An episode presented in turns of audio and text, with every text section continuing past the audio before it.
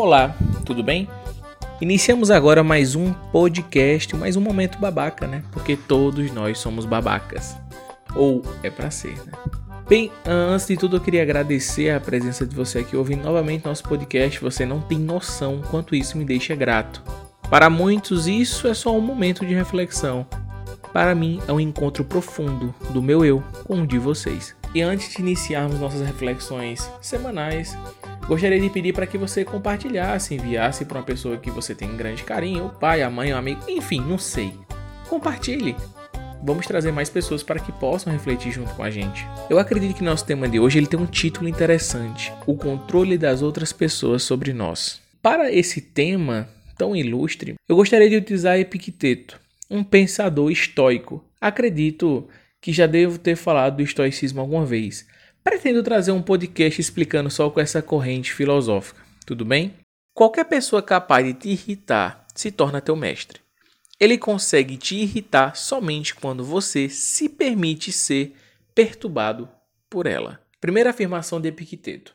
Para entendermos melhor sobre isso, vamos dividir essa fala em dois momentos, tudo bem? Veja só, o primeiro momento Epicteto nos diz que quando alguém nos irrita, ela torna-se mestre de nós. O que isso quer dizer? Que quando alguém nos tira a alegria, ou seja, quando alguém tira-nos a potência de agir, já que alegria é isso, segundo Spinoza, como o professor Clóvis ama falar, o tesão pela vida. Quando alguém tira isso de você, ela se torna mestre de você. Mas por que ela se torna mestre?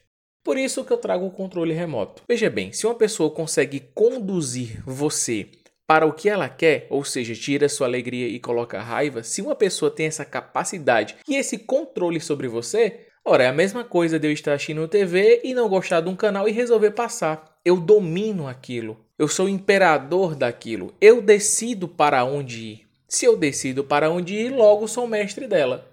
E por favor, não agregue esse valor de mestre apenas a pessoas mal intencionadas, agregue também a situações do cotidiano. Quando você vai pegar um ônibus, por exemplo, e o ônibus já tem passado, você perde o ônibus, e você se irrita completamente. Você permite que o acaso, ou seja, você permite que a aleatoriedade da vida seja seu mestre. E aí vem a grande questão: você é um escravo dos acontecimentos ou você é dono de si? Para que possamos partir para o próximo ponto, vamos deixar de utopia. Por favor, essa ideia de que alguém chegará a um ponto que ela terá controle totalmente das emoções e das situações, isso nunca ocorrerá. A perfeição é algo do mundo das ideias, então, por favor, tirem isso de vocês. Então, por favor, para que a gente possamos continuar, isso não faz parte do nosso pensamento de hoje. Mas é importante que reconheçamos o quanto somos escravos das situações e dos outros, o quanto nós nos deixamos ser controlados, deixamos que as coisas sejam nossos mestres. Só que, em contrapartida, vem-se a questão: então eu devo ser o mestre dessas coisas? Não. E aí eu trago outra reflexão de Epicteto. Lembrando, nós estamos na primeira parte dele. Epicteto nos diz no seu manual que existem coisas que são do nosso controle e tem coisas que não são do nosso controle. O que isso quer dizer? Isso quer dizer que tem coisas que eu controlo e só devo me preocupar realmente com as coisas que eu controlo. Por exemplo, se o dia está quente, não tem por que eu me irritar do dia estar quente, porque eu não controlo o sol. Tem gente que fica num grau de irritabilidade por estar calor, mas não é do seu controle. Se não é do seu controle, você não deve se preocupar. Porque se por acaso você se preocupa, você está permitindo que aquela situação seja teu mestre. O nosso segundo momento da fala é que ele diz que algo só consegue nos irritar se nós permitirmos que isso aconteça. Então é uma questão de escolha.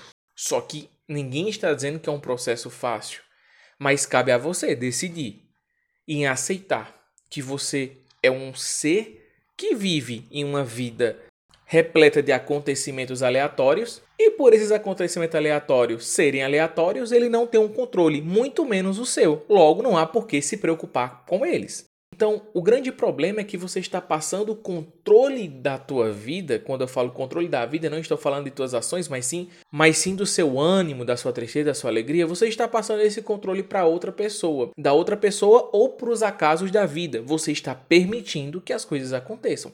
Claro, vamos falar disso num próximo podcast sobre até que grau devemos nos cobrar. Mas a questão é: Será que você não anda permitindo que o aleatório da vida torne-se seu mestre? Será que você não está escolhendo passar o controle em vez de ficar com ele?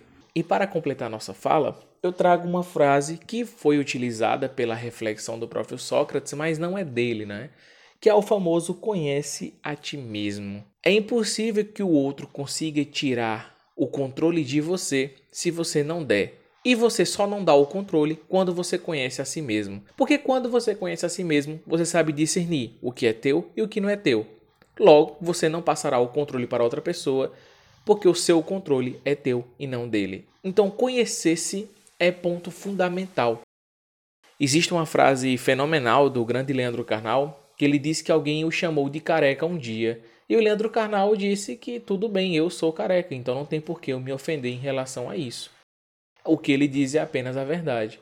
A querendo ofendê-lo, ele pensaria se ele era aquilo. Se ele não fosse aquilo, tudo bem, eu não sou, logo não há por que me irritar. E se ele for, ora, o outro sujeito só está falando a verdade. Então, conhece a ti mesmo, saiba quem você é, para que a vida não pegue seu controle e mude o seu ânimo.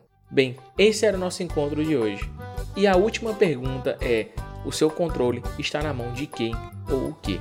Não permita que outras pessoas ou situações mudem o canal do seu humor. Bem, te desejo uma semana maravilhosa, de muita reflexão e calmaria. Fiquem em paz, evitem abraços e passem em gel. Muito obrigado, compartilha e até mais.